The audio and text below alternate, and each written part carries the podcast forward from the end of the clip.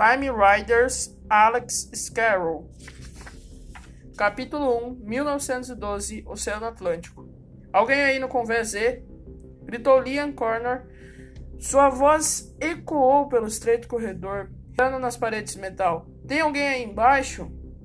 Havia silêncio, certos pelos gritos abafados e ruídos de praça, passos apressados vindos do convés acima e pelo ranger triste do casco do navio, que se curvava e se estirava conforme a proa do navio lentamente mergulhava sobre a superfície do oceano.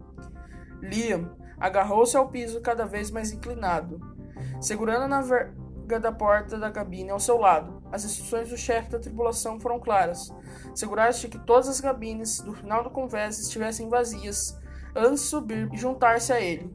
Lia não estava se queria fazer aquilo.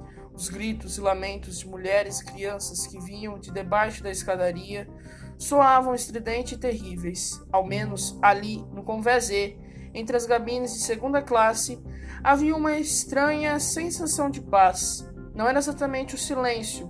Ao longe, o garoto podia ouvir um ruído profundo e sabia que era o som do oceano congelante alagando o navio abatido, rugindo através das anteparras abertas e afundando-o lentamente. Última chamada! gritou novamente. Há poucos minutos, ele despertou uma jovem mãe e sua filha, em uma das cabines e vestindo seus coletes salva-vidas. A mulher estava paralisada de medo. Tremendo sobre a cama com sua filha entre os braços, Lia levou-as levou para fora e encaminhou-as para o convés de. A garotinha deu um breve beijo no rosto dele, desejou-lhe boa sorte. Enquanto elas subiam as escadas como se, diferentemente da confusa mãe dela, compreendesse que todos eles estavam condenados.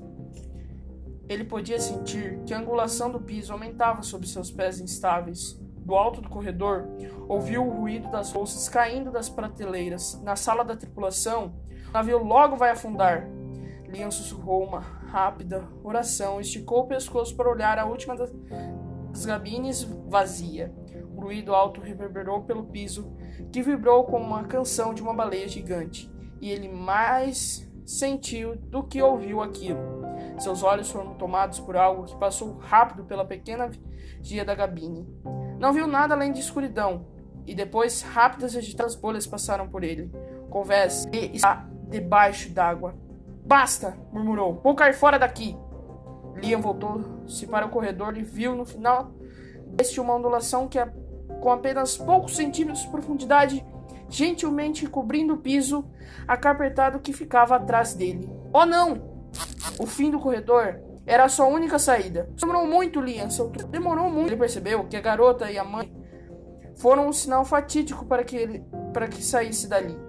Deveria ter saído junto com elas. A água congelada alcançou seus pés, escorrendo pelos sapatos e passando com esforço pelo garoto. Leon deu alguns passos adiante, arrastando-se para dentro da água, sentindo o abraço congelante nos calcanhares e nas canelas, nos joelhos. Mais acima, perto da curva do final do corredor, estava a escadaria que ele deveria ter subido cinco minutos atrás. Liam se esforçava para ir adiante. Só que, ao olhar para o lado, os pulmões cheios de água, que ouviu um som de movimentação vindo de trás dele.